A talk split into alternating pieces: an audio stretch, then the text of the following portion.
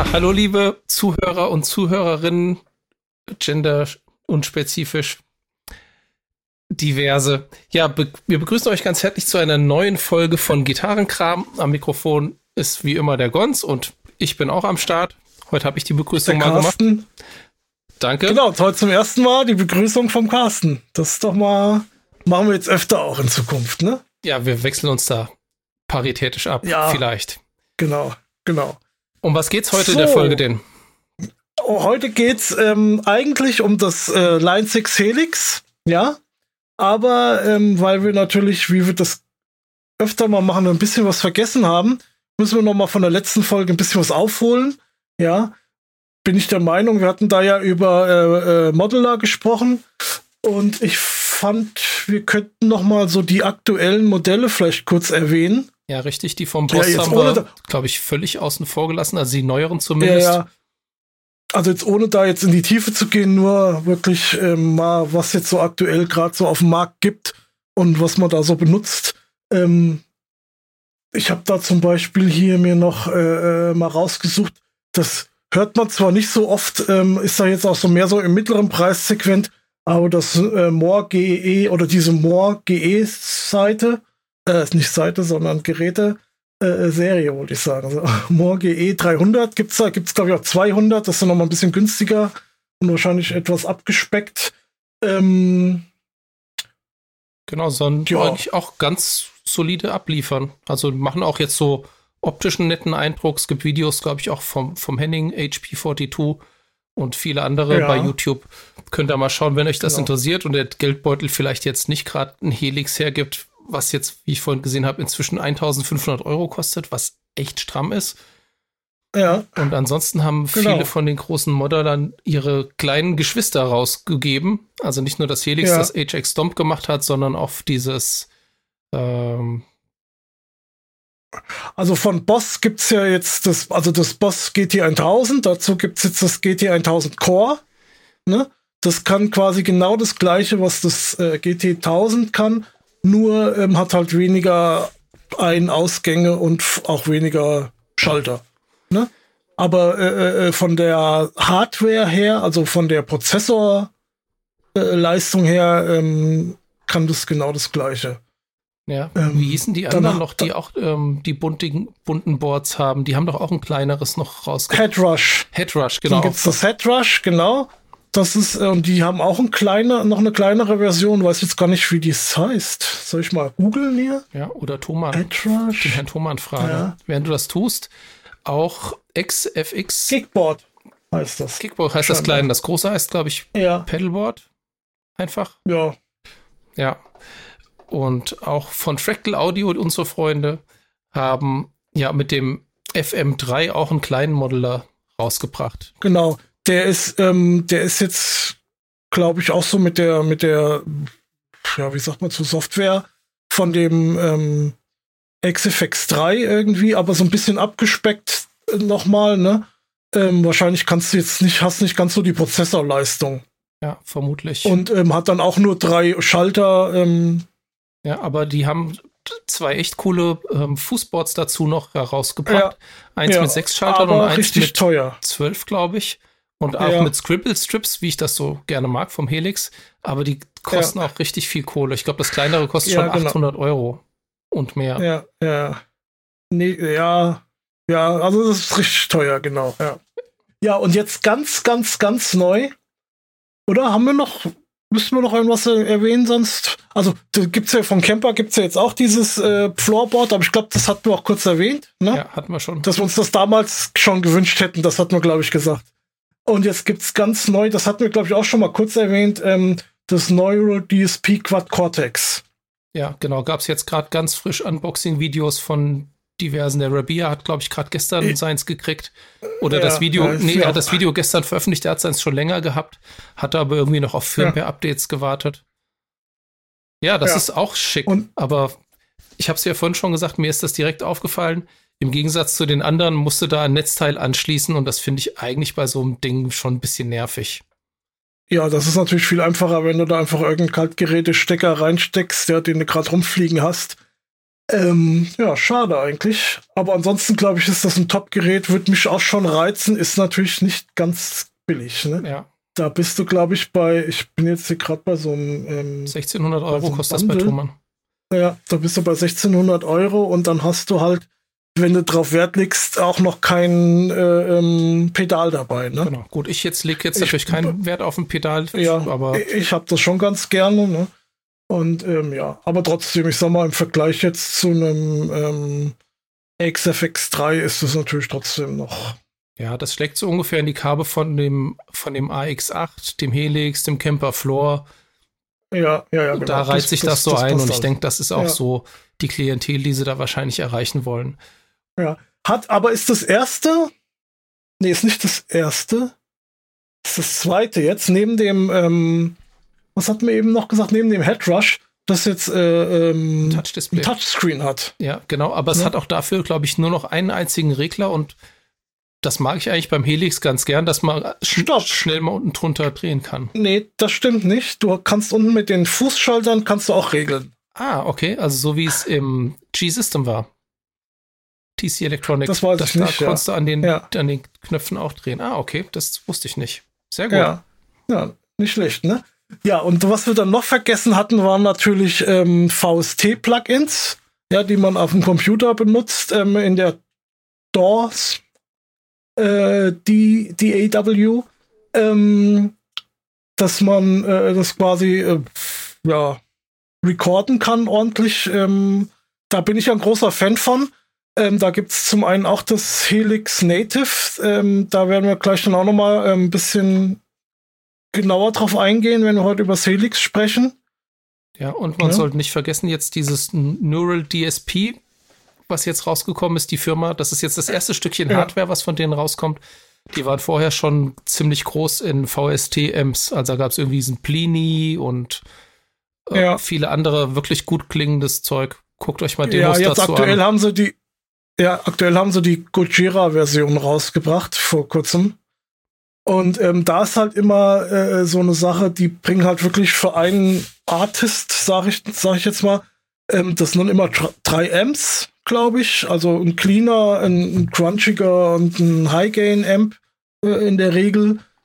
Und also kann man sich eigentlich wie einen äh, dreikanaligen Amp so ein bisschen erklären. Und dann sind da noch ein paar Effekte dabei. Also die haben dann in der Regel noch ein, ein Delay und ein Reverb und jetzt bei dem Gojira ist auch mal ein Phaser dabei und noch ein, äh, ein Booster, glaube ich, und ein Verzerrer.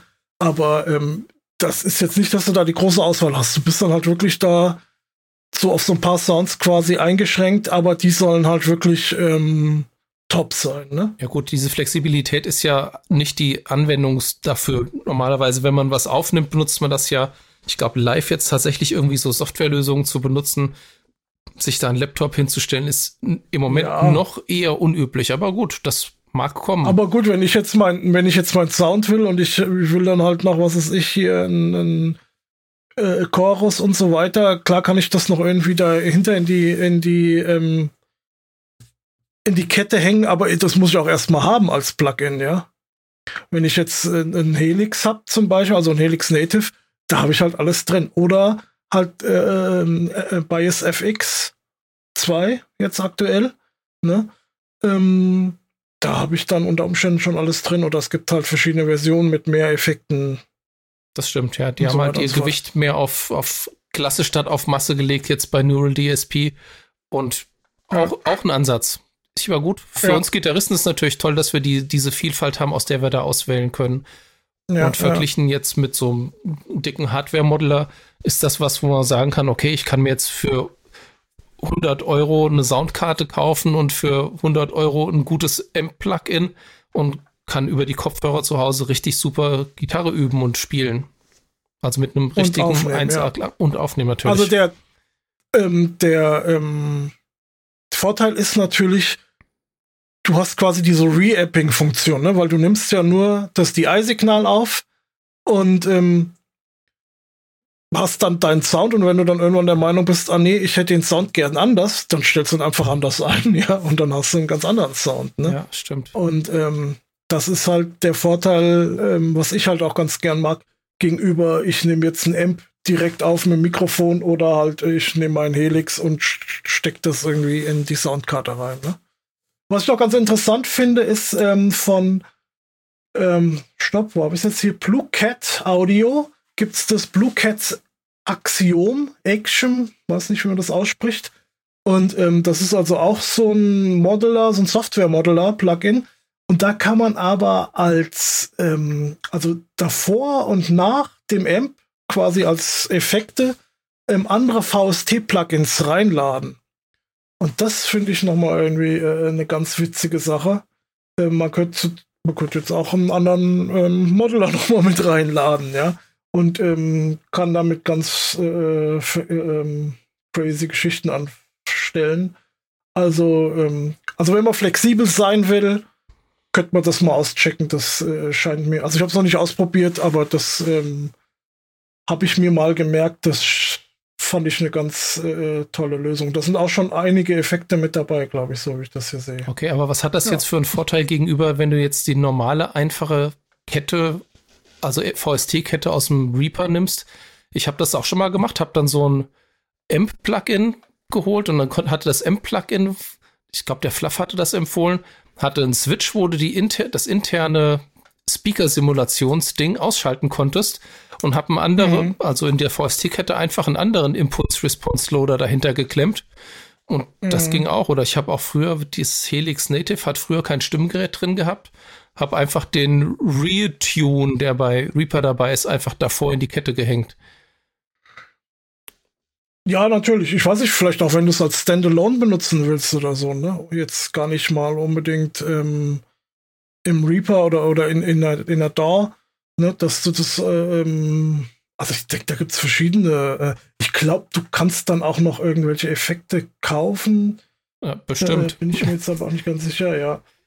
Also, ähm, bist, ich könnte mir vorstellen, du bist einfach so ein bisschen flexibler, weil das dann auch. Ähm, Gut, du hast natürlich auf einen Blick in einer GUI.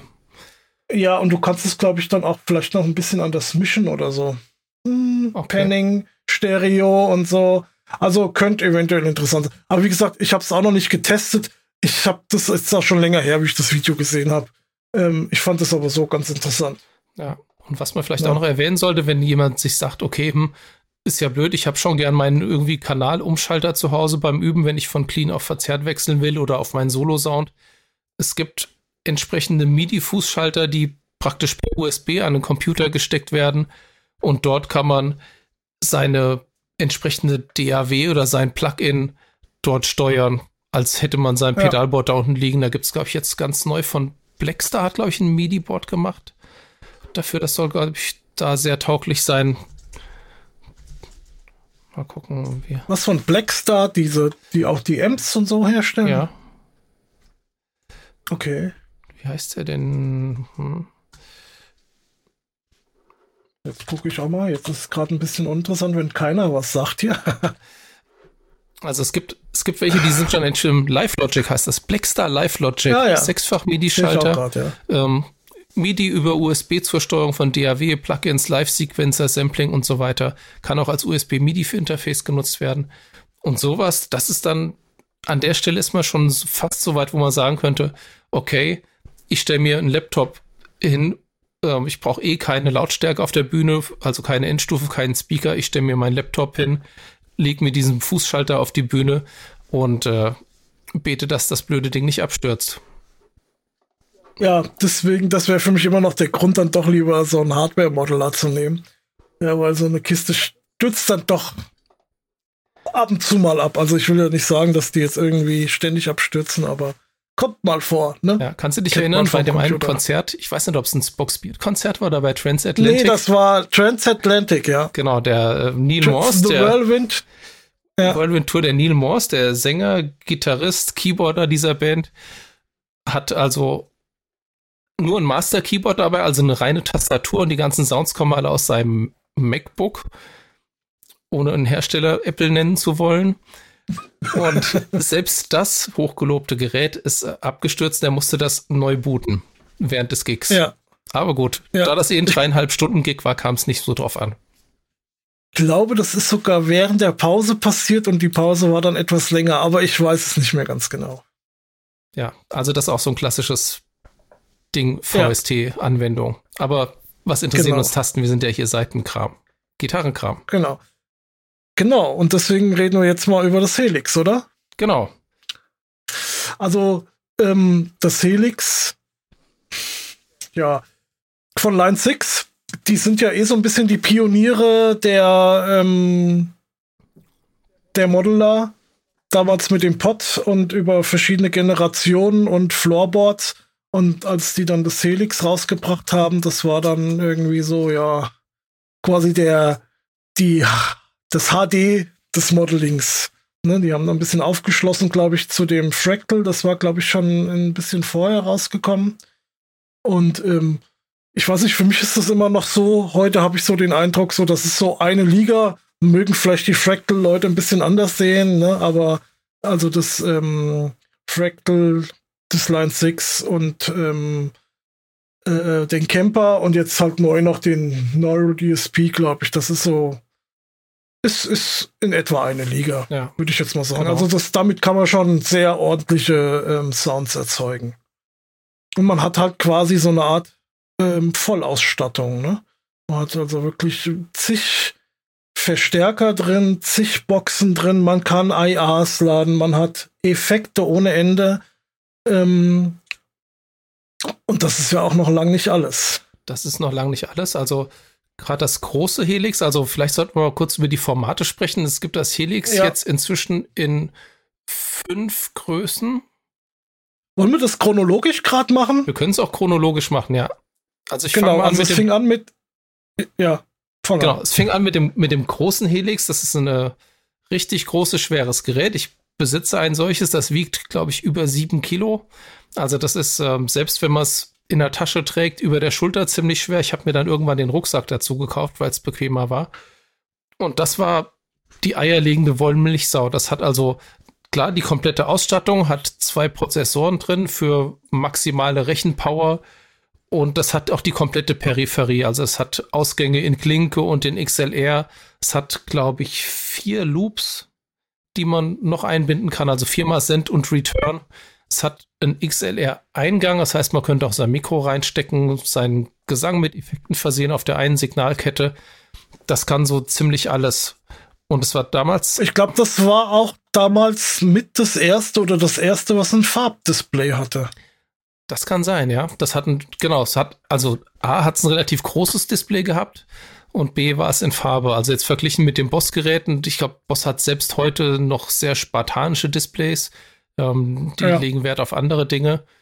Das Interface ist natürlich bei dem Headrush, sieht super cool aus, aber das Gerät hat sich nicht so wirklich durchgesetzt.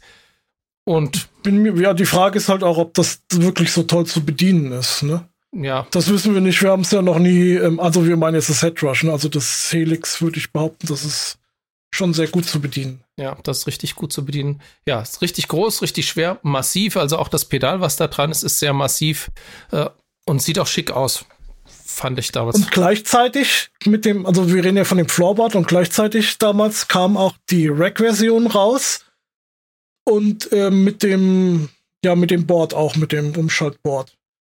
Genau, das Umschaltboard sieht im Prinzip aus wie, wie das, wie das richtige Helix, nur ohne ja. Display und ohne Pedal. Also eigentlich ganz schick. Würde mir auf der Bühne so. Doch, das hat gefallen. auch ein Display. Wieso hat das kein Display? Das hat kein Display. Das hat nur die Schalter mit den Scribble Strips. Das Display ist auch. Achso, du meinst das Board das jetzt, Board, das genau. Das, das Rack ja, hat natürlich das gleiche das Display.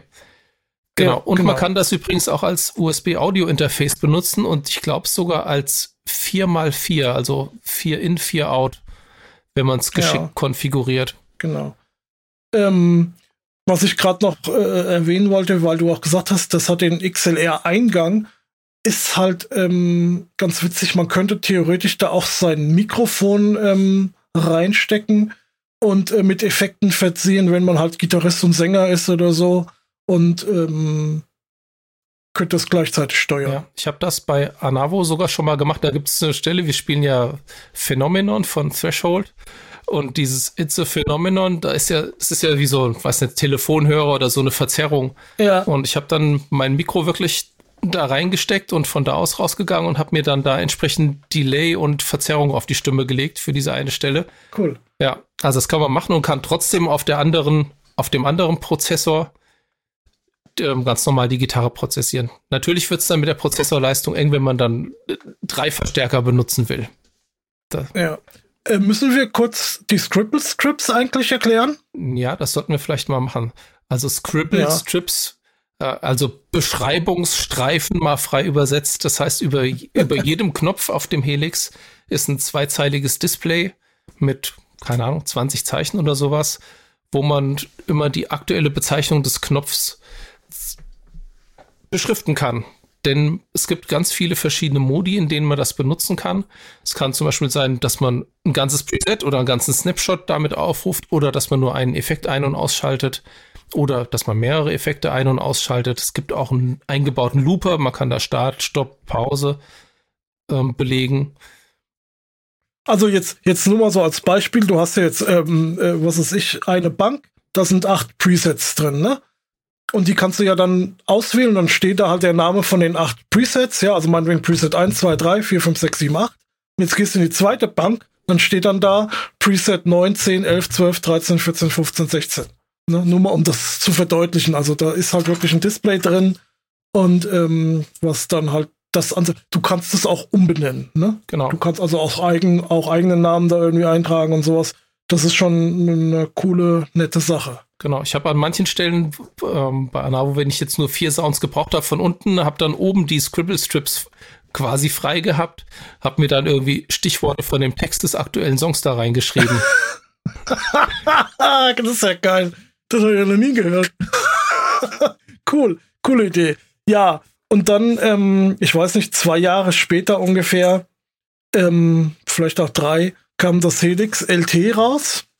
Das habe ich. Das ist die etwas abgespecktere Version, hat aber ähm, von der Prozessorleistung ähm, ist es genau das gleiche. Das Gehäuse ist ein bisschen anders, ganz minimal kleiner. Ähm, sieht, sieht ein, ja, kann man jetzt sagen, dass es weniger hochwertig aussieht. Ja, sieht, sieht nicht ganz so schön aus. Hat weniger Anschlüsse, hat diese ähm, Scribble Strips nicht. Ähm, dafür haben die dann eine neue Anzeige, wo dann halt im Display quasi angezeigt wird, was die einzelnen ähm, Schalter machen. Also das ist auch übersichtlich. Ähm, ja, kann im, sonst im Prinzip aber das Gleiche. Und damals äh, ist dann auch die Software 2.0 rausgekommen. Mittlerweile sind wir bei 3.0, ja. ne? Oder 4, nee, 3, glaube ich. Und ähm, die hatte damals die Snapshots gebracht, äh, äh, mit rausgebracht. Ähm, und da werden wir, glaube ich, gleich auch noch mal ein bisschen äh, näher drauf eingehen, ja. weil das ist eine Funktion, die ich äh, ausschließlich benutze, kann ich fast sagen. Ja, ich auch. Das ist eigentlich mein bevorzugtes Go-To. Ich bin ganz so erstaunt. Hast ja. du mal geguckt, bei Frog Leap, der Leo und der Bia spielen ja beide in Helix und die benutzen ja. nicht Snapshots, sondern die benutzen Presets pro Song, wo ich mir denke so, äh, haben die da keine Umschaltlatenzen? Ist das nicht nervig? Aber okay. Was? Äh, Presets pro Song hast du jetzt gesagt? Ja. Ja, mache ich auch. Nee, Snapshots pro Song machst du. Also du hast pro Song, pro Song, pro, pro Song hast du ein Preset. Ja, genau. Genau, und die haben pro Song genau. eine Bank und haben verschiedene so, Presets für die ja, verschiedenen Sounds. Ja. Also mir ist letztens auch aufgefallen, wie der, ähm, der Henning nochmal ein Video gemacht hat zu der Version 3.0, ne, der, zu dem Update. Ähm, dass der das auch nicht verstanden hat, dass man von dem Prozessor 1 auf den Prozessor 2 quasi verbinden kann, so dass man halt einfach ähm, mehr Prozessorleistung äh, benutzen kann in einem auf einem Weg quasi. Ja, ne? genau. Das, das ist jetzt so, ich sag mal, das ist jetzt so, äh, ohne das zu zeigen, ist das jetzt ein bisschen schwer zu erklären, was ich da jetzt meine. Ja, ich äh, vielleicht, vielleicht gelingt uns das gleich noch ein bisschen besser. Ja, also ich weiß, was du meinst und ich, mich hat das tatsächlich auch gestört. Ich habe das Video auch gesehen. Und ähm, ich habe mir gedacht, okay, jetzt beim Henning muss ich jetzt nicht auch noch klug scheißern. so, gut. Also das war das LT, das war dann etwas günstiger. Das habe ich mir damals auch, ähm, ich glaube, ich habe es damals, ich habe es letztens schon erzählt, eins der ersten hier in Deutschland gehabt. Hab mittlerweile auch schon ein Ersatzgerät. Da ist mir ähm, das Pedal kaputt gegangen. Das macht in dem LT tatsächlich nicht den allerbesten Eindruck, vor allen Dingen, wenn man wie ich etwas schwer, schwerer ist. ähm, und da mit seinem Körpergewicht draufsteht. Ja. Wenn man mal Wawa spielen will oder so, ja. Genau, also dafür beim richtigen Helix, bei dem großen, ist es so schwergängig. Ich sag mal, Legolas könnte das gar nicht auslösen, das Wawa. Also das wäre jetzt eigentlich das Richtige für mich. Ich könnte das ganz gut bewegen quasi und ähm, ja, gut, dann tauschen wir vielleicht mal. genau, und als nächstes kam so, das HX Effects raus. Ja, soweit ich, ich auch, weiß. Ja. Das ist ja. im Prinzip auch. Ich glaube, es hat, glaube ich, die gleiche Prozessorleistung, aber hat die AMP-Simulation nicht. Es hat nur die ganzen Effekte drin. Hat aber auch ja. Scribble Strips. Ja, und ich glaube sechs Schalter oder sowas. Sechs Schalter, aber es gibt leider keinen sechs ja. Snapshot-Mode dafür. Immer noch nicht. Ja. Das wäre für mich das K.O.-Kriterium gewesen. Also wenn es das gäbe, du könntest sechs Snapshots abrufen damit, fände ich das mega. Aber aber man, also das ist halt jetzt, ja, kann man schön als Multi-Effekt-Gerät für sein Amp benutzen zum Beispiel. Genau, man kann auch, wie beim Helix übrigens auch, haben wir noch gar nicht erwähnt, das Helix hat auch Relais-Ausgänge, wo man zum Beispiel Amps mit umschalten kann. Und es hat natürlich auch eine ausführliche MIDI-In- und Out-Implementierung. Also man ja, kann ja. Das als Mastermind für sein ganzes System nutzen. Und bei mir war es tatsächlich damals so, oh, ich habe mal wieder tatsächlich gesagt, wie so oft. Um, ich hatte damals das G-System von TC Electronic und hatte das Line 6 Pod HD. Ähm, das war damals auch schon ein HD-Modeler, der war schon eigentlich ganz gut und habe im Prinzip dann beide verkauft, um mir dafür das Helix zu kaufen, weil das beides komplett ausfüllen konnte, was das konnte. Also ja. die Loops, die das eine hatte, die ganze Steuerung und MIDI-Geschichte, die Amps, die das andere hatte, das war eigentlich schon ganz schick. Und ja, Helix, äh, nicht Helix, Line 6 hatten zu der Zeit schon, schon lange, lange ihr Line 6 M9 und M13 auf dem Markt als Multi-Effekte die da auch ihren Platz hatten und waren wohl der Meinung, okay, es wäre mal Zeit, die zu modernisieren. Die waren tatsächlich auch nicht so sehr schick. Diese M9 und M13 oder das M5, das kleine, ja. habe ich ja, habe ich zweimal. Cooles Gerät. Und haben sich überlegt, okay, wir benutzen jetzt so diese Helix-Plattform, die damals noch nicht einheitlich war, kommen wir gleich noch dazu, und machen praktisch ein Multi-Effekt-Gerät da draus und bringen das raus. Und das hat auch, glaube ich, nur 500 Euro gekostet oder kostet jetzt immer noch 500, 600 Euro sowas. Ja, so um den Dreh, ja. Genau. Und wenn man sich mit den Effekten dann, anfreunden kann von Line 6, ist das eine super Sache. Hm. Und dann ähm, würde ich fast sagen, das letzte Gerät, was jetzt auch noch mal ein Update bekommen hat, jetzt zu NAM, ähm, ist das ähm, HX Stomp. Das ist quasi ja der, der das Helix in ganz kleinem Format. Das heißt, ähm, das hat die Größe von so einem größeren Effektpedal. Ne? Ich weiß nicht, was, was hat denn so, was hat denn so eine Größe? So, so ein größeres Delay oder sowas, wenn man mal so ein paar mehr Auswahlmöglichkeiten hat. Ja, so ein Strime und Timeline oder so. Ich sag mal, so groß wie ein A5-Blatt ja. vielleicht ungefähr. So ja. quer, genau. Und ähm, ja, ja, vielleicht sogar ein bisschen kleiner. Ähm, und ähm, kann quasi theoretisch alles, was das Helix kann, aber hat ähm, weniger Prozessorleistung. Hat auch nur drei Schalter, hat ein kleines, ähm, ein kleines Display nur, hat weniger Ein- und Ausgänge. Ähm, aber die Qualität der Effekte ist also und, und der Amps ist gleich, kann auch ähm, die IRs.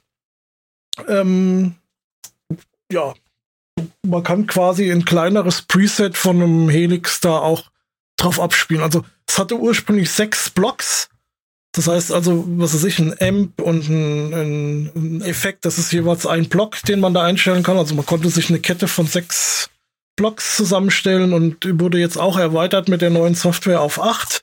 Hat zwar nicht mehr Prozessorleistung, aber es gibt halt auch Blocks, die, ich sag mal, ähm, wenig CPU-Power brauchen. Und ähm, dann machte das schon Sinn irgendwie. Also ich habe da, ohne jetzt groß mit rumzuspielen, schon äh, äh, das eine, ein Preset von mir quasi sparen können, weil ich da ähm, das jetzt erweitern konnte. Ja, ja und jetzt gibt's halt das, ähm, das äh, neue Stomp noch ähm, mit mehr Tastern. Ich glaube, was ist sechs Taster, glaube ich, mehr. Also das ist wirklich ähm, der Nachteil von dem Gerät, dass das nur drei Taster hat. Und ähm, damit lässt sich das schon ein bisschen blöd bedienen.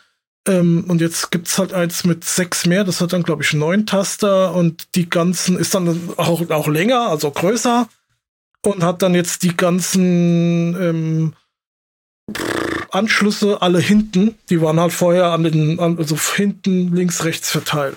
Na, überall, wo halt Platz war. Ja. Kann auch MIDI. Ja, finde ich schon USB, auch ganz klar. Schick. Mal gespannt, wie viel ja. teurer es ist.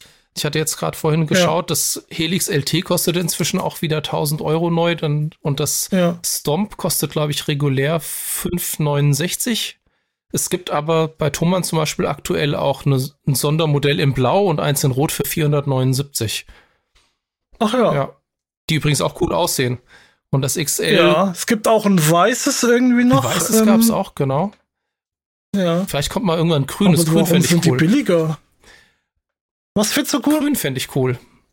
Ah ja, okay. So wie das, äh, dieser Delay-Modeler, den es mal gab. Ja, ja, ja. Und in den USA soll das, glaube ich, 150 Dollar mehr kosten als das normale Stomp. Und die, die ja. Rechnung geht so, naja, viele haben sich dieses Morningstar MC6 daneben gelegt, um mehr, mehr Knöpfchen zu haben. Das kostet 230 Dollar und sie haben es jetzt integriert für 150 Dollar mehr ob sich das so durchsetzen wird oder ob man dann die 250 Dollar mehr in die Hand nimmt Richtung Helix LT, wo man dann viel mehr Power und Anschlüsse hat. Das ist natürlich jedem selbst überlassen, aber ich könnte es ja. mir vorstellen, mit dem ähm, Stomp XL auch zu arbeiten. Also für mich wird es das meistens, denke ich, tun und ich bin ja kein Fan davon, ein Pedal mit auf dem Board zu haben. Also ich, ähm, ich sag mal so, bei meiner, äh, bei, bei Connection Failed äh, habe ich damit überhaupt keine Chance. Ja, da bin ich schon, äh, also es gibt, glaube ich, schon, also ich habe auf jeden Fall ein Preset, wo ich ähm, acht äh, Snapshots benutze und äh, dann wird es auch manchmal eng mit der CPU-Power. Ähm, aber jetzt bei Drowning Time ähm, reicht es mir im Großen und Ganzen auch. Also manchmal sind halt diese acht Blocks mir zu wenig, wenn ich halt wirklich in einem Song irgendwie einen Clean Sound und einen verzerrten Sound, aber auch noch verschiedene Effekte dazu brauche oder so, ne? Plus äh, ähm, Solo Boost oder so, ne? Und dann wird es mit acht Blocks manchmal ein bisschen, bisschen äh, wenig. Ja, na gut, muss man äh, oder wird es ein bisschen eng. Mit Wobei ich vorher nur sechs hatte, mit acht muss ich jetzt mal gucken, aber ob ich da, also mein, da mal gucken, wie tief wir da jetzt reingehen. Man hat natürlich auch Möglichkeiten, äh, äh da Sachen einzustellen, ähm, ja, da muss man erstmal, da denkt man erstmal gar nicht dran, ne? Ja. Dass man zum Beispiel mit einem Snapshot einfach sagt, okay, ich drehe jetzt hier einfach bei meinem Verstärker das Gain runter und dann hast du halt aus dem, aus dem äh, High-Gain-Verstärker auf einmal einen Clean-Verstärker eventuell gemacht, ne? Genau, oder bei einem Verzerrer kannst, kannst du, wenn du einen Tube-Screamer hast, kannst du den als Clean-Boost benutzen oder du kannst ihn auch leicht verzerrend einstellen. Vielleicht erklären wir mal kurz ja. den Unterschied zwischen einem Preset und einem Snapshot und ähm, ich glaube, der genau. Stevik von 12 Foot Ninja hat das sehr anschaulich erklärt, wie das funktioniert mit dem Laden und Nichtladen. Also beim Snapshot ist die Idee, dass alle Komponenten, die in diesem Preset drin sind, ständig schon vorgehalten werden im Speicher und werden nur an- und ausgeschaltet bzw. modifiziert. Und bei einem Preset ist es so, wenn man das Preset wechselt, werden praktisch alle Komponenten aus dem Speicher entfernt und, und alles das, was im neuen Preset ist, wird wieder neu geladen. Dadurch hat man so eine leichte Umschaltzeit. Und der Stevik hat das so erklärt, ein Preset ist so, als würde ich jetzt, wenn ich das Preset umschalte, meinen Verstärker, mein Pedalboard und alles aus dem Proberaum rausrollen, wird einen anderen Verstärker, ein anderes Pedalboard wieder reinrollen und dann hätte ich ein neues Preset geladen. Und bei einem Snapshot das ist, nicht schlecht. ist es so, ich schalte den einen Verstärker aus, schalte den anderen wieder ein oder beide sind an und ich stecke nur das Kabel um praktisch. Mhm. Und man hat tatsächlich dadurch, ich habe schon wieder tatsächlich gesagt, ich muss mir das abgewöhnen, dadurch kann man diese Umschaltzeit minimieren und es fällt praktisch auch kein, man hat keinen Signaldrop oder sowas. Es geht nahtlos über das eine ins genau. andere. Also man hat ja wir hatten das ja eben schon mal erzählt, man hat halt diese, diese Lines, ne, das, das soll quasi, das ist quasi dein, deine CPU, das ist so eine Linie, wie so eine Straße, nehme ich ja, das jetzt mal. Ne? Und da kann man da halt jetzt, ja, und da kann man jetzt halt seine, seine Effekte und Verstärker und Boxen und was man alles benutzen will, kann man drauf platzieren und man, was weiß ich, man nimmt jetzt natürlich einen Verzerrer vor dem, vor dem Verstärker, das regelt man damit, ne? Also das heißt, es fängt links an und hört rechts auf. Und dann kann man auch noch einen Parallelweg, kann man auch noch wählen. Das ist dann auch noch mal, äh, äh ja. Und man hat halt maximal, ich weiß gar nicht, wie viel ist denn das beim normalen Helix? 8, nee, 10 oder 12 Blocks? Also 10 bestimmt. Irgendwie sowas. Ja. Und man kann aber jeden Pfad praktisch auch aufteilen in 1a, 1b und 2a, 2b. Also ja, genau, das, was, das meinte ich ja, das ist dieser parallele Weg noch, mhm. ne, den man machen kann. Also man könnte jetzt zum Beispiel sagen, ich greife jetzt das ähm, Signal hinterm Amp ab und dann habe ich, ähm, äh, mach da ein Delay rein und auf dem Hauptweg äh, habe ich aber einen Chorus und äh, ja, meinetwegen einen Chorus und ähm, gehe dann mit dem Delay hinter dem Chorus wieder rein. Das heißt, das Delay läuft irgendwie dann nicht über das, durch das Chorus, also das Chorus läuft nicht über das Delay. Genau, man kann dann also zum Beispiel auch was, was immer nett klingt, ist, wenn man zum Beispiel Hall und Delay ähm, trennt und parallel mischt mhm. und auf zwei Ausgänge macht. Und man kann die meisten genau. Blöcke in Mono oder in Stereo auswählen. Und bei Verstärkern ist es so, man kann, glaube ich, entweder nur ein Preamp nehmen oder man kann einen kompletten Verstärker nehmen oder einen Verstärker mit Box gibt es auch. Das ist natürlich für die ja. HX Stomp Benutzer praktisch, weil sie dann nicht mehrere Blocks dafür brauchen und ich glaube, die eingebauten Caps ja. klingen gar nicht so schlecht, wenn man, da kann man auch, glaube ich, das Mikro ja, und alles Mögliche einstellen, wenn man sich mit bisschen damit beschäftigt. Also das geht schon. Das geht schon auch. Und ähm, was mir jetzt gerade einfällt wegen dem parallelen Weg, du kannst natürlich auch zwei Amps parallel machen und mischst dann die Amps zusammen. Ne? Das ist ja, wird ja auch gern gemacht. Genau, oder ne? zwei verschiedene Impulse-Responses, zwei verschiedene Lautsprecher. Ja. Das äh, ja. wird ja auch gerne genommen. Genau, und, und, dann kann man halt jetzt, ja, okay, nee, erzähl weiter. Und dadurch, dass man diese Blöcke aber frei belegen kann, kann man auch ganz lustige experimentelle Sachen machen. Man könnte zum Beispiel sagen, ich mache die Speaker-Simulation ganz am Anfang drauf und schickt die dann durch einen Flanger und durch alles Mögliche und also es verbietet einem jetzt nicht irgendwelche unsinnigen Sachen zu machen. Weil genau. letztlich äh, ist das sinnvoll, was einem gefällt. Das ist richtig. Also das habe ich auch oft so. Ich probiere gerade so Modulationseffekte gern vor und nach dem Amp aus, weil äh, manchmal gefällt es mir so und manchmal gefällt es mir so. Ne? Das muss ich hören erstmal. Ja, witzige Anekdote dazu. Ich habe damals einen Phaser gesucht und dann kristallisierte sich irgendwie heraus, naja, es kommen eigentlich nur zwei in Frage, der, der Small Stone von Electro Harmonics und der MXR Phase 90. Das waren die beiden, die für mich in Frage kamen. Dann habe ich mir beide schicken lassen vom Music Store und habe die ausprobiert. Und dann unterhielt ich mich mit irgendjemandem mal später in einem Geschäft und der sagte, er hat beide, hat den Phase 90 vor den Verzerrern und hat den Small Stone hinter den Verzerrern. Ja. Ja, kann man auch machen. Und ja. im Helix kann man das natürlich ja, also erst recht machen. Ja, aber das ist halt dann auch für mich ähm, so ein Grund pro Modeler, äh, warum das für mich das Richtige ist, weil ich, ja, ich habe halt immer einen bestimmten Sound im Ohr und den muss ich mir halt dann zusammenbauen. Ich kann halt, ich, ich sag mal, wenn ich jetzt einen Amp hätte, und ein Pedalboard, wo ich keine Ahnung, 5, 6, 7 oder auch 10 Effekte drauf habe, da wäre ich ein bisschen eingeschränkt einfach. Weil manchmal habe ich den Regler auf 3 Uhr stehen und mal auf 6 Uhr und mal auf 9 Uhr oder 12 Uhr, ja. Das ist halt äh, jedes Mal anders, wie ich das halt gerade für richtig halte. Ne, und deswegen ist so ein Modeler ist dann natürlich ähm, perfekt. Bin jetzt natürlich auch nicht der Typ, der sagt, ähm, ich gehe jetzt mit meinem mit meinem, mit meiner Gitarre direkt in den Amp und das reicht mir. Ne? Ich bin halt schon so, das darf ruhig ein bisschen feucht, sagt man ja, wet klingen. Also das heißt, äh, hier und da mal ein Effekt, dass das einfach auch nicht so langweilig klingt. Ja. Weil manchmal sind so, so trockene Sounds sind halt auch ähm, manchmal ein bisschen langweilig. Ja, nee, der Zuckerguss muss auf jeden Fall drauf und ich kann mich da mit ja. beidem sehr anfreunden. Ich mag Pedalboards auch ja. gerne. Ich ich gucke mir die auch gerne an. Ich bastel auch gerne da dran rum, diese kleinen bunten Kistchen. Aber genauso ist natürlich beim Helix diese Reproduzierbarkeit, die man da auch äh, und die Konsistenz, die man hat. Man stellt sich den Sound einmal ein und der kommt immer, immer, immer genau exakt gleich aus dieser XLR-Buchse raus. Und wenn man live ja. spielt und hat vielleicht irgendwie einen Verstärker, dann muss ein Mikrofon davor, dann hat das Mischpult vielleicht noch mal ein Preamp oder so, der das verfärben kann.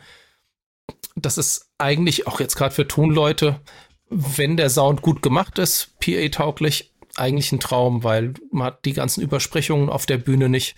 Es kommt einfach immer so raus, wie man es möchte. Wenn man halt einen äh, modern eingestellten Tonmann hat. Es gibt ja welche, die sind auch noch ein bisschen zurückgeblieben.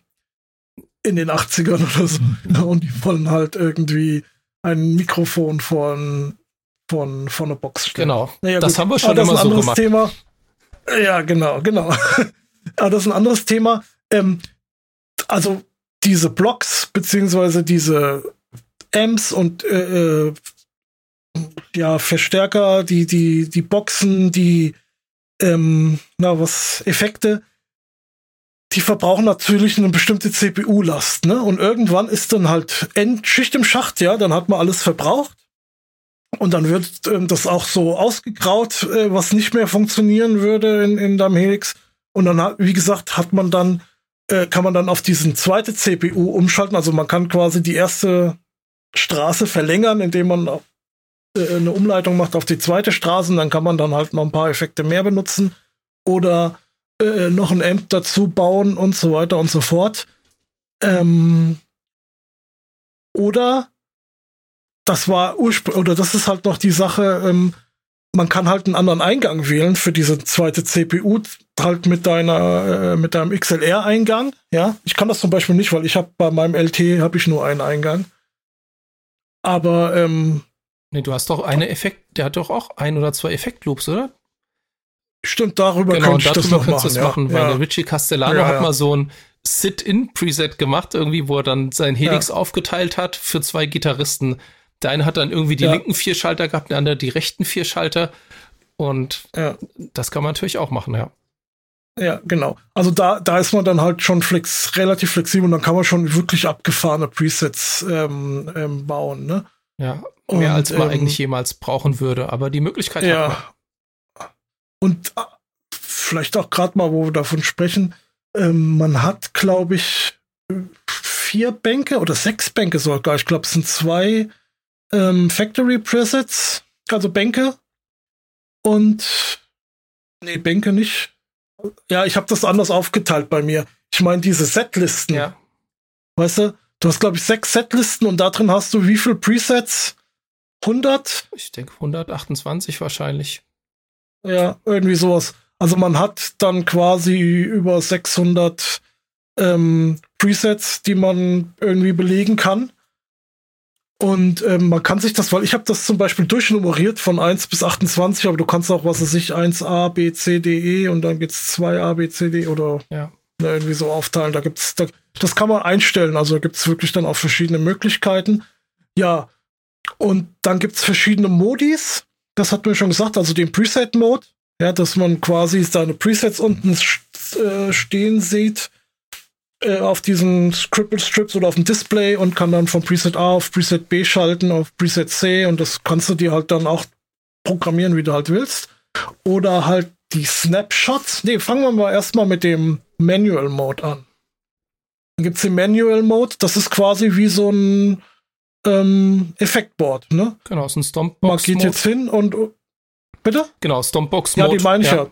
Stompbox Mode, genau, den meine ich. Also damit kann man einfach einzelne Effekte ähm, ein- und ausschalten. Man kann aber auch kombinieren. Ich kann jetzt zum Beispiel sagen, ich nehme jetzt, äh, wenn ich den, das Delay einschalte, will ich auch immer das Reverb einschalten. Man kann natürlich auch sagen, man könnte es auch umgekehrt machen. Ne? Wenn ich das Delay einschalte, schaltet das Reverb aus zum Beispiel und das auf eine Taste legen. Genau, oder man kann den Amp auswählen. Wenn man zwei Amp-Models drin ja. hat, kann man sagen, okay, ich habe einen cleanen Amp und ich habe einen verzerrten Amp und dann auf dem Knopf geht der eine aus und der andere an und umgedreht. Und dann hat man das praktisch so als Toggle und dann, wenn man das nicht genau. möchte, möchte ein reines Pedalboard, muss man natürlich den Amp überhaupt nicht auf irgendeinen Taster legen. Wenn man sagt, ähm, ich habe den Kompressor immer an, ich habe den Hall immer an, dann ja. benutzt man gar keinen Knopf dafür, sondern macht halt ich würde die Sachen, die ich öfters benutze, also meistens die Verzerrer und das Delay nach unten verlegen und die Modulation nach oben oder so. Das kann man dann ja, also frei da konfigurieren. Und auch benennen, wie man will. Also kann man wirklich dann auch, ähm, was ist ich, wenn das, wenn der Phaser jetzt, ich weiß nicht, wie, wie die Phaser jetzt heißen äh, in dem Gerät, aber dann kann sich da auch hinschreiben, ähm, keine Ahnung, Carsten, ja. mein Phaser ist Carsten, ja, und dann schreibe ich da halt Carsten. Also kann man frei benennen, das ist ganz witzig. Ja, und dann ähm, gibt es halt den, den von mir oder von uns so geliebten ähm, Snapshot-Mode. Snapshot-Mode, genau. Und ähm, da ist man also in einem Preset drin und hat dort nochmal acht Möglichkeiten, ähm, verschiedene Konfigurationen zu speichern. Also ich, ich, ich lade mir quasi mein Preset voll mit zwei Verstärkern und zwei Boxensimulationen und äh, fünf verschiedenen Effekten und ähm, verschiedenen Verzerrern noch obendrein und noch ein Gate und so weiter und so fort. Und dann sage ich aber bei Snapshot 1 will ich nur, will ich den cleanen Amp mit, ähm, mit einem Chorus und, und Hall, ne? Und im Snapshot 2 will ich dann halt, ähm, dass, dass der Verzerrte, oder dass meinetwegen jetzt ein Verzerrer angeht, genau, und dafür das Chorus ausgeht. Und bei Snapshot 3 will ich halt eine ganz andere Konfiguration. Das wäre jetzt so ein einfacher Fall. Genau. Oder ich kann sagen, okay, ich habe jetzt in meinem Rhythmuspassage, will ich ein genau, genau getaktetes Delay haben, aber dezent. Dann kann ich mein eines Delay, was ich in dem Preset habe, in dem einen Snapshot mit einem niedrigen Mix nehmen und für den Solo-Sound drehe ich den Mix hoch. Und dann habe ich den gleichen Effektblock, aber ja. ich habe mir in zwei verschiedenen Settings benutzt. Oder wenn ich genau. ein Noise Gate habe, dann will ich es vielleicht bei dem Cleanen ganz ausschalten, bei einem crunchigen Sound vielleicht dezent an. Und wenn ich irgendwie Vollbrett mhm. fahren will, will die richtige Staccato-Sounds haben, dann mache ich das Gate volle Suppe rein, ne, dass es mir das richtig hart abschneidet. Kann man alles da machen. Oder auch die Amp-Settings. Ich mache es meistens so für einen Solo-Sound. Genau. Entweder ich mache einen Equalizer, der mir die Mitten pusht im Solo-Sound, oder ich drehe einfach das Volume und die Mitten bei dem Verstärker ein Stückchen weiter rein. Ganz genau, ganz genau. Wenn man kein, wenn man Solo-Sound machen will und hat keinen, ähm, hat keinen Block mehr frei, jetzt theoretisch jetzt beim Stomp zum Beispiel, und dann macht man einfach den Master, dreht man dann ein bisschen hoch und äh, die Mitten noch ein bisschen rein und dann hast du einfach dein Solo-Sound fertig. Ja, und wenn du bei, das Problem ist oft bei den cleanen Sounds, die gehen nicht so laut, wie man es gerne hätte. Da kann man zum Beispiel auch sagen, okay, ich benutze eine Impul Impulse-Response, ich kann auch einfach die Impulse-Response lauter drehen an der Stelle.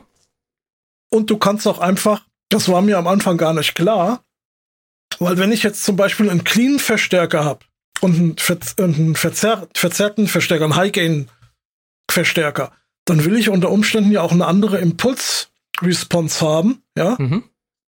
Und dann kann ich aber einfach ähm, die wechseln mit dem, mit dem Snapshot. Also ich muss nicht zwei Blöcke benutzen, ja, und den an- und ausschalten, sondern ich sage einfach, nimm für den Clean Sound die in Nummer 1 und nimm für den verzerrten Sound die Nummer 2. Ja, stimmt.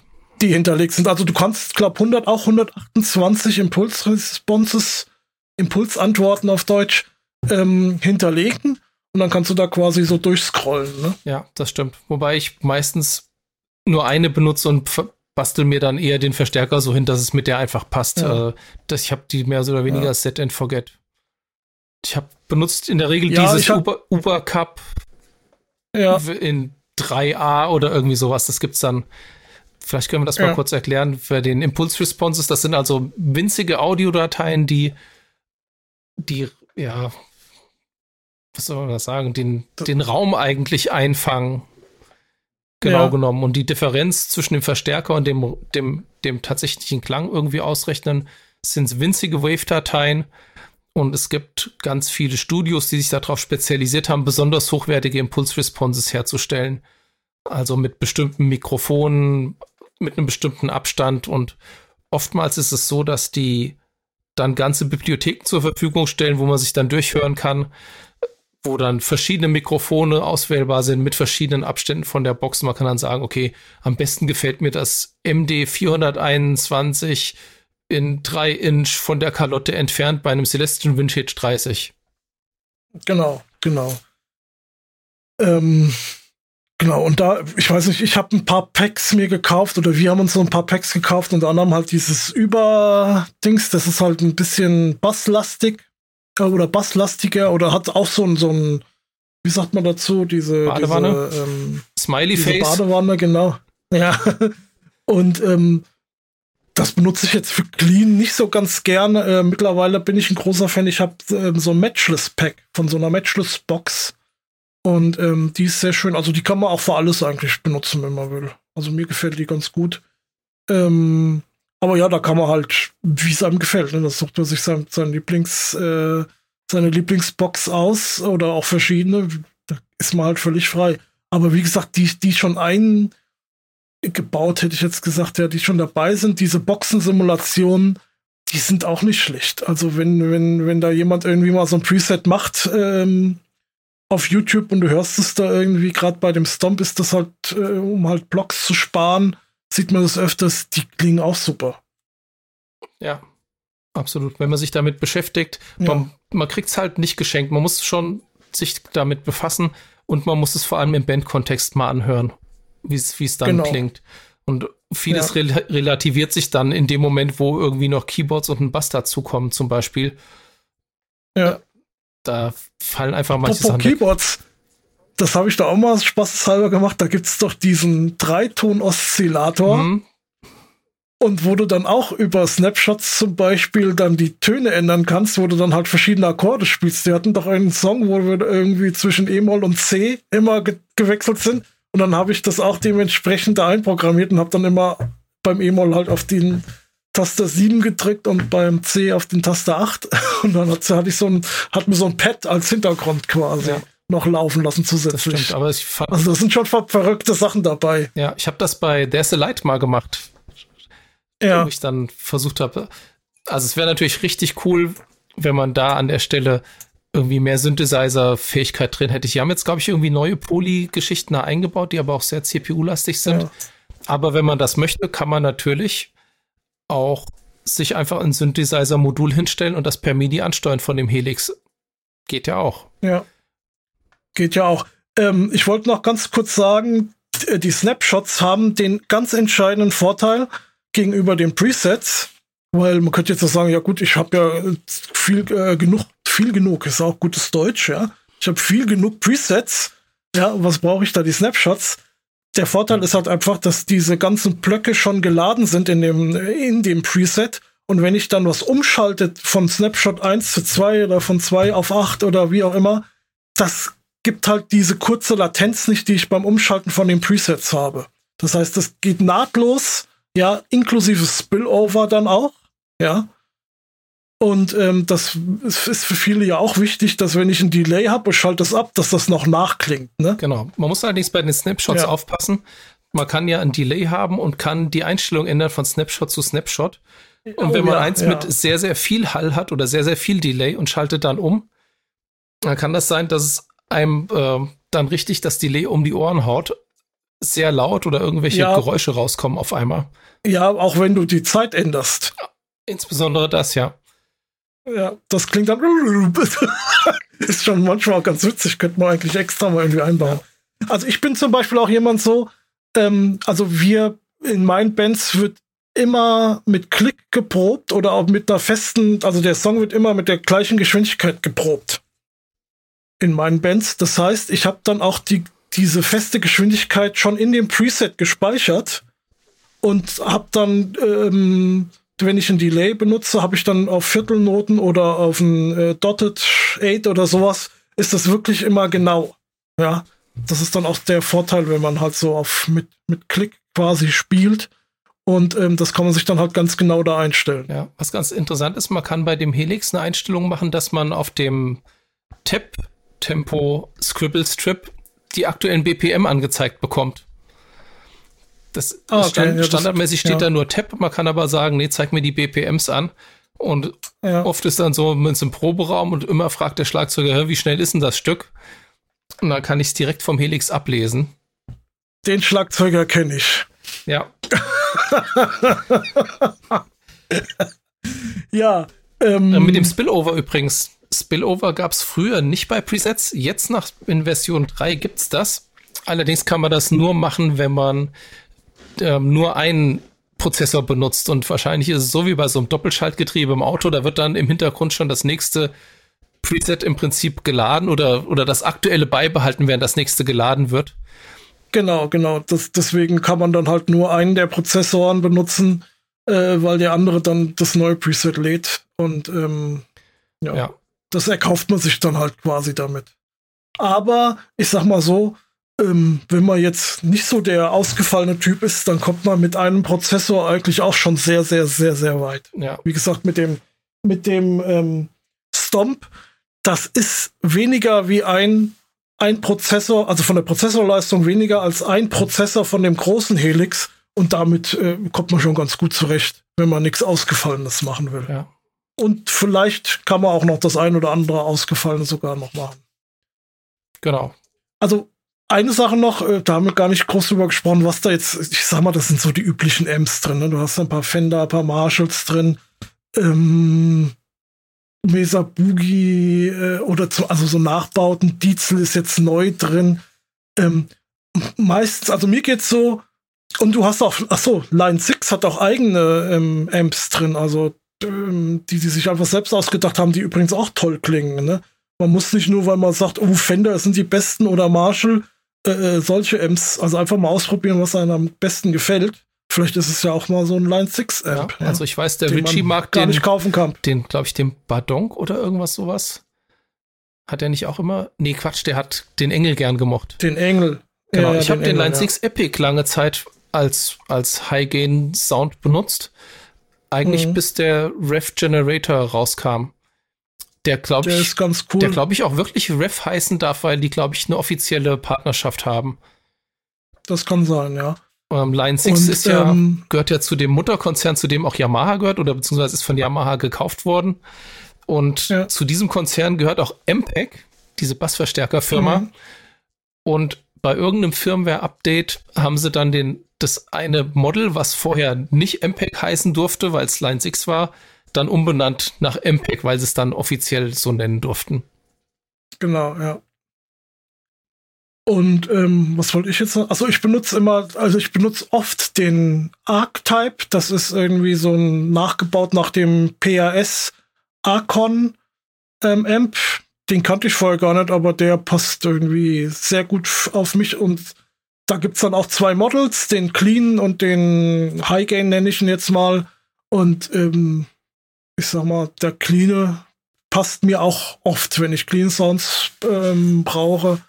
Also ich könnte ganz gut mit dem, äh, äh, mit dem Helix leben, wenn da nur der Archon drin wäre, also der Archetype. Hm, so ähnlich. Aber ich, ich probiere natürlich auch immer mal hier und da, aber also ich tue mich gerade so ein bisschen schwer, hier so meinen äh, schönen Clean Sound zu finden, muss ich sagen.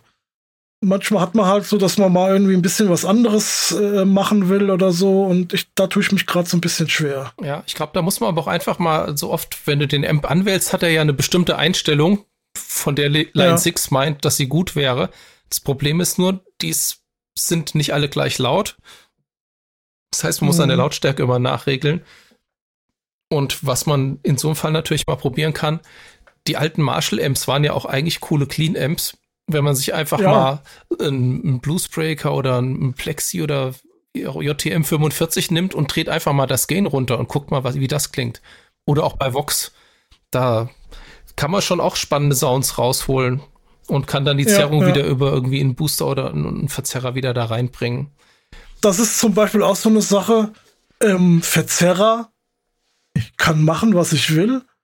Ähm, ich bleibe am Ende immer ähm, beim, wie heißt der TS9, beim, beim Tube Screamer hängen. Also die anderen, weiß ich nicht, die tut's für mich einfach nicht so richtig. Ich ist jedes Mal der Tube Screamer, ja. Das wäre, also die anderen könnte ich mir komplett sparen, ja. Tube Screamer würde mir vollkommen reichen. Heißt also, wenn jetzt Neural DSP ein Artist Package für dich machen würden, dann gäbe es jetzt den Archon und einen Tube Screamer. Ja, jetzt so für die CR-Geschichten, ja. genau, ja. Aber ähm, auch, auch das Delay zum Beispiel habe ich mich voll dran gewöhnt. Wie heißt das Delay, was ich benutze? Das ist so mittig in der Auswahl. Das ist so ein analoges Delay oder irgendwie so. Ich, ich komme jetzt nicht auf den Namen. Müsste ich jetzt nachgucken. Ähm, könnte ich eigentlich mal machen. Ja, also ich benutze eh. oft ah, einfach das Analog-Delay. Ja. Das, das tut's mir. Ich mag es gern, wenn die, die Wiederholungen bisschen an Höhen verlieren. Ähm, Tape Delay ist mir oft zu wabernd oder wenn ich halt so ein Blitz sauber haben will, das Simple Delay von Line 6 einfach, das 0815, ja, das ist schon ja, auch okay. An Amps benutze ich gerne mhm. sonst den Friedman, nee, wie heißt er da? Placater Dirty, den Friedman Brown Eye ist danach empfunden. Den gibt es auch als Dirty und als Clean, ja. um sich da das Rig nachzubauen entsprechend. Und die Rev Generator klingen super. Jetzt die neuen, es ist jetzt der Diesel dazugekommen. Das ist halt ein High-Gain-Amp. Das ist jetzt nichts, was man nicht mit einem 5150 oder irgendeinem anderen Amp nicht auch so grob hinkriegen würde, aber. Ja, ja, genau. Der war ein, ein bisschen überflüssig, aber naja, gut man will halt immer was Neues mit reinbringen. Äh, mein, mein Highlight von ähm, der 3.0er Software war ja der Akustiksimulator. Also ich habe das ja eh schon immer gern gemacht. Das ist ja auch so ein, so ein Steckenpferd von mir, dass ich halt wirklich sehr flexibel sein will und halt auch gern ähm, Akustik-Sounds benutze, mal mitten im Lied. Da kann ich natürlich nicht die Gitarre wechseln. Und habe das teilweise auch mit IAs gemacht. Da war ich aber nicht zufrieden. Also muss aber auch sagen, ich habe mir noch nie ein Akustik-IA gekauft. Vielleicht gibt es da einfach auch bessere. Aber ähm, ähm, ähm, ich habe jetzt aber auch nur eine Gitarre, die irgendwie noch ein äh, Piezo, eine E-Gitarre mit Piezo, die ich jetzt halt auch nicht unbedingt immer spielen will. Und äh, mit dem Akustik-Simulator jetzt finde ich das okay. Ne? Das klingt jetzt nicht wie eine wie eine Akustikgitarre daheim gespielt, ne? Aber du willst ja live, dass es irgendwie halt einfach nach einer Akustikgitarre, mal ruhig nach einer Piezo-Gitarre klingt, weil damit man weiß, gut, das ist jetzt als Akustik, äh, das soll jetzt eine Akustikgitarre sein, ne? Und nicht irgendwie eine clean E-Gitarre oder so. Auch ne? da gilt natürlich das Gleiche, wenn das im Bandkontext und bei einem Konzert mal für einen 20-sekündigen Part ist, ähm, die Leute im Publikum interessiert das in der Regel relativ wenig oder außer ja. jetzt der Gonzo Nix in dem Publikum sagt dann, oh, hörst du diesen Piezo-Sound? Das ist aber nicht gut. Ja, genau. Aber diese Musikerpolizei. Wir sind ja so ein bisschen Musikerpolizei, ja. Die hat man ja nicht, nicht immer im Publikum. Ja, gut, man kann ja, natürlich genau. dann, das wäre jetzt eigentlich eine tolle Überleitung gewesen, was man da Tolles machen kann mit einer Variax-Gitarre, aber wir haben jetzt schon fast eine Stunde beisammen. Das müssen wir vielleicht. Das war ja das, was ich befürchtet habe. Müssen wir vielleicht noch mal verschieben. Ähm, worauf ich ja. gerne noch mal kurz beim Helix zu sprechen kommen würde, es war so, dass als die Helixe rauskamen, die Geräte spezifisch ein bisschen mit der Firmware bestückt wurden und die zum Teil auf unterschiedlicher Codebasis basierten, jetzt mal aus softwaretechnischer Sicht. Und auch das Helix Native zum Beispiel was ganz anderes war. Das sah zwar so ähnlich aus, aber die Codebasis war anders und das haben die erst nach und nach vereinheitlicht und haben es, glaube ich, mit Version 2.0 dann hingekriegt, dass sämtliche Helixe der ganzen nee, Familie.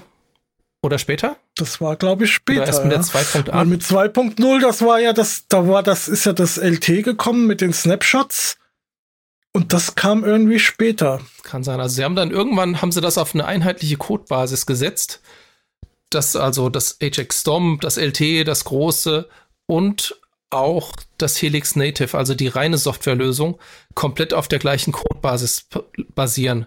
Und damit hat man den Vorteil, man bekommt als Helix-Benutzer, wenn man die Hardware-Version schon hat, das Helix Native vergünstigt. Ich glaube, wenn man das nicht hat, kostet das ja. 400 Dollar.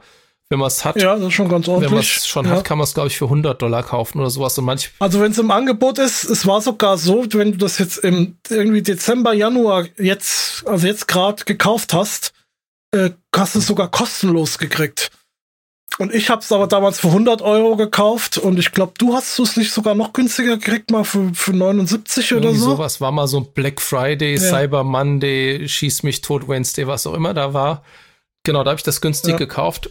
Und worauf ich hinaus wollte, man kann dann seine Sounds am Computer mit Helix Native komplett programmieren und dann per USB auf das Hardware Helix überspielen. Super cool. Ja. Also da müssen wir also eh noch mal kurz drauf eingehen. Es gibt natürlich eine Software, das ähm, HX Edit. Ja.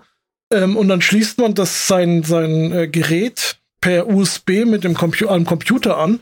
Und dann kann man das natürlich fast komplett ähm, am Computer einstellen, was natürlich viel bequemer ist, ja. Mit Maus.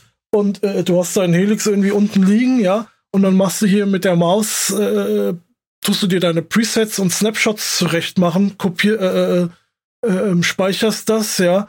Und das ist natürlich viel bequemer, wie da immer diese komischen äh, äh, Tasten da an den, obwohl das jetzt auch nicht unbequem ist im Vergleich zu anderen Geräten jetzt, ja.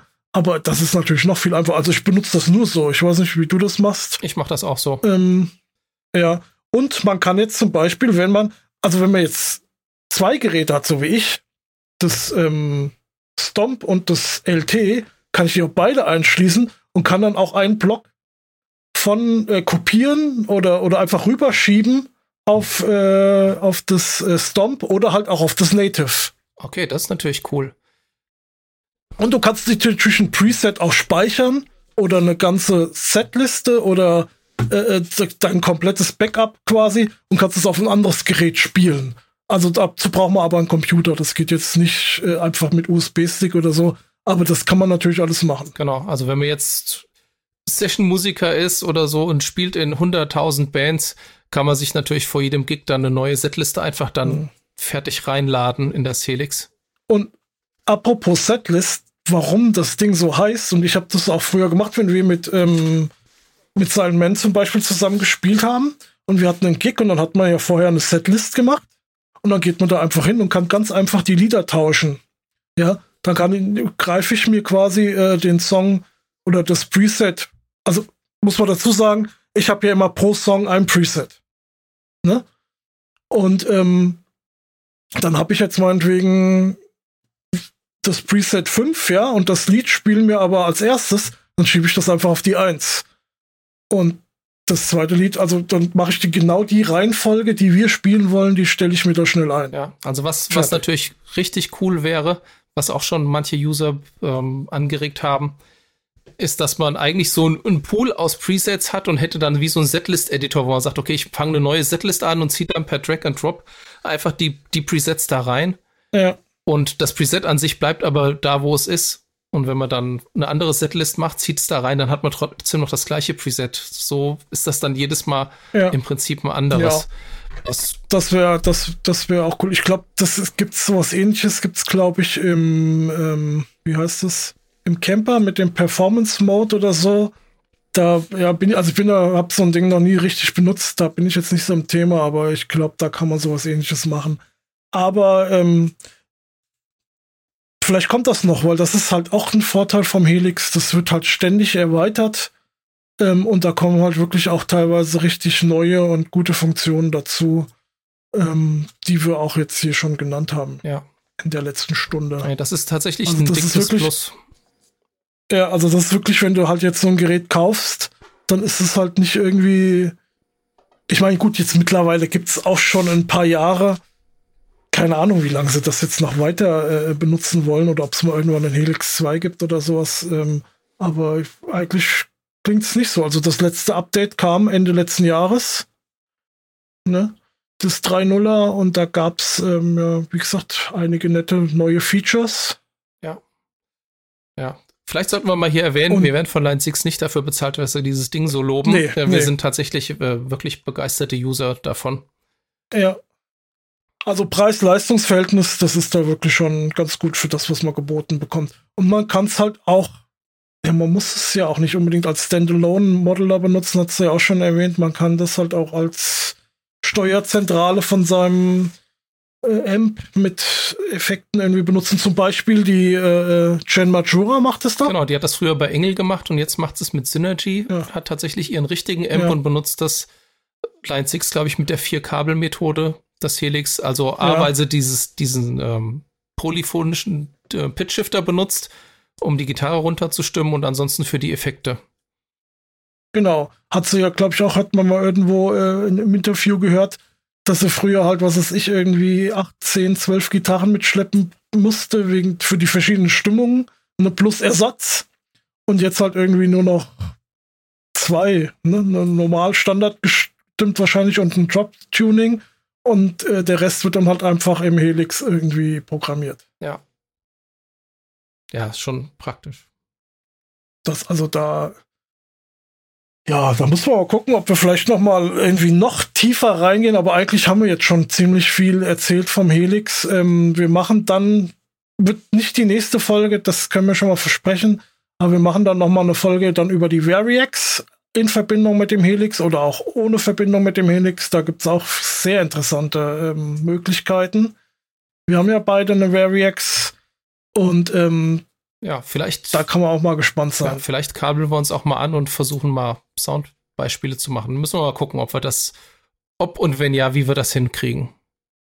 Genau. Ja. Haben wir noch irgendwas Wichtiges vergessen? Bestimmt. Also aber mit Sicherheit, die nächste Folge mit Sicherheit, bestimmt. Wir, ja, genau. Das müssen wir dann in der Rariex-Folge dann irgendwie nochmal äh, ansprechen, falls wir was vergessen haben. Weil, ähm, ja, das ist halt auch immer schwierig, jetzt nur so in so einem Podcast ähm, sich das vorzustellen, denke ich, gerade wenn man das Gerät vielleicht auch gar nicht kennt. Ja, aber ihr könnt natürlich Ja. bei YouTube Aber mal gucken, also die, wie das Helix klingt und die Funktionen so gibt's tausendfach Das- schon vorgestellt. Das war jetzt mehr so unsere persönliche Meinung, unser Eindruck, wie wir es benutzen.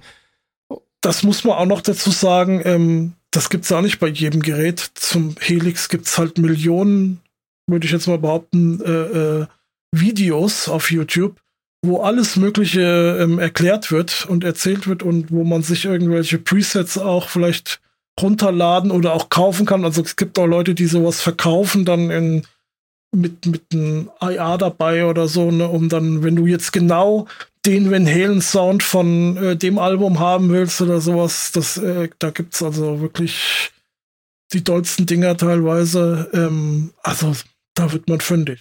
Ja, also das Gerät, Ja. ich glaube auch, das wird noch eine längere Zeit supportet. Das war damals so ein bisschen ein Ja. Problem. Ich hatte das HD 400. Aus der Serie gab es das HD 300, 400 und 500.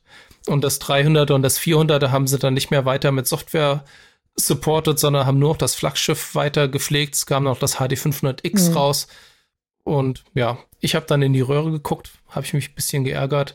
Und deswegen denke ich, bin ich jetzt mit dem Helix auf jeden Fall da, wo vorne ist. Ja, das ist halt das Coole an dem Helix. Und selbst wenn du halt einen kleinen Stomp hast oder sowas, ähm, dann kriegst du halt trotzdem ähm, jetzt den Princeton, ähm, den Princeton Verstärker oder den Akustiksimulator noch mit dazu, genauso wie das große Helix, ne? Das ist schon cool. Ja.